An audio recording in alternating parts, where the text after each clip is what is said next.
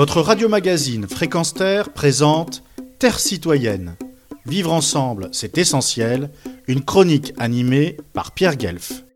Selon le dictionnaire, apostasie signifie abandon volontaire et public d'une religion ou renonciation publique à une doctrine ou à un parti, alors qu'apostat signifie une personne qui renonce publiquement à une doctrine ou à une religion.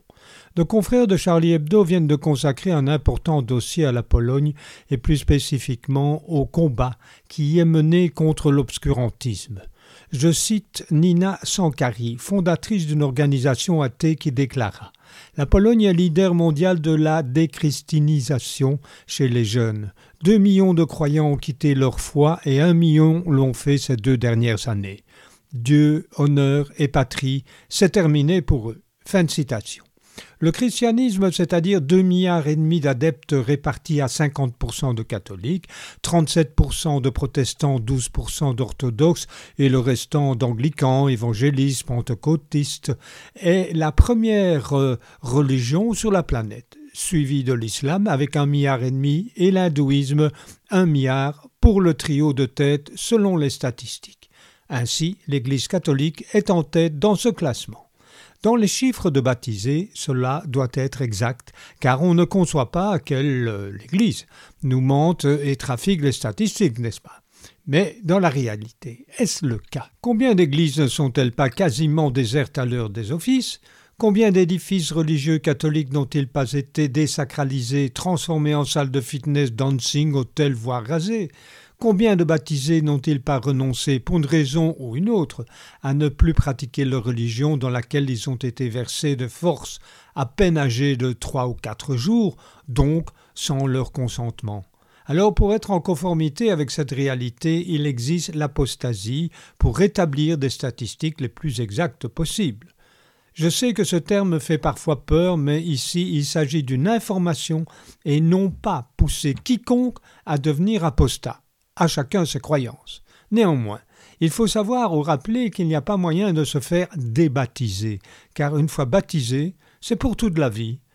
L'Église a parfaitement géré cela, saint Augustin en tête qui clamait que si une personne n'était pas baptisée et décédée, son âme était dirigée vers l'enfer. Ces derniers temps, canular ou pas, on vit même sur les réseaux sociaux un prêtre garder la distance sanitaire en bénissant un bébé avec un pistolet à eau bénite. Ceci dit, l'Église avait quelque peu revu cette sentence atroce, du moins pour ceux qui y croient, en inventant les limbes, un état intermédiaire entre le paradis et l'enfer.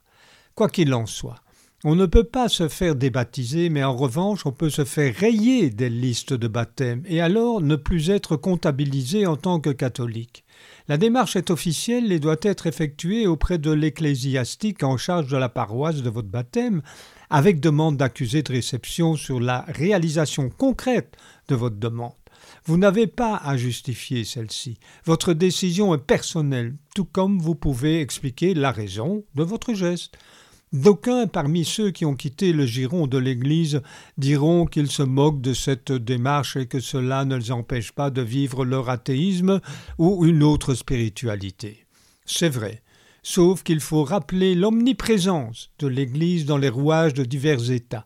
Les présidents des USA prêtent serment sur la Bible.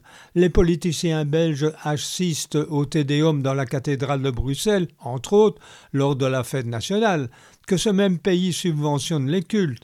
Qu'en France, la notion de civilisation judéo-chrétienne supplante parfois celle de la République qu'en Pologne, comme dans les trois États précédents, l'Église fait pression sur le monde politique pour contrecarrer ou abroger certaines lois, telles celles concernant l'interruption volontaire de grossesse, ou même l'utilisation de la pilule contraceptive, sans parler de la virulence contre le droit de mourir dans la dignité, ce qui est particulièrement bien accueilli par une extrême droite de plus en plus violente. Incontestablement, un retour à l'obscurantisme se pointe à l'horizon.